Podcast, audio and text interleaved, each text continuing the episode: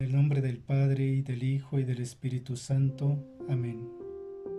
Oh Espíritu Santo, alma de mi alma, te adoro, ilumíname, guíame, fortifícame, consuélame, dime qué debo hacer, ordéname, concédeme someterme a todo lo que quieras de mí y aceptar todo lo que permitas que me suceda Hazme solamente conocer y cumplir tu voluntad.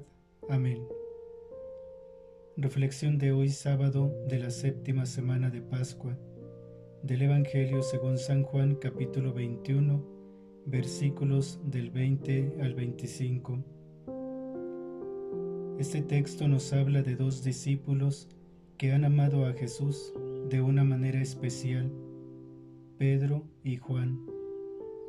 Pedro al ser invitado por Jesús a seguirlo hasta el martirio de la cruz, miró hacia atrás y ve al discípulo amado que también había aprendido cuál era el camino del seguimiento del Señor y le pregunta a Jesús, Señor, ¿y este qué?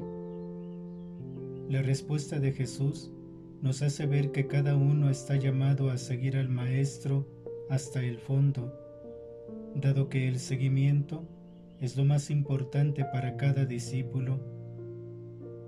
Este seguimiento tiene un carácter personal y no se puede transferir.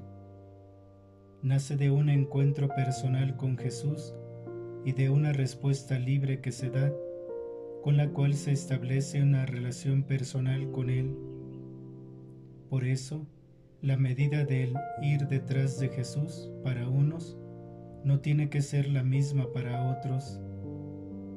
Queridos hermanos, que al escuchar en nuestro interior el tú sígueme, estemos siempre atentos a responder pronta y generosamente.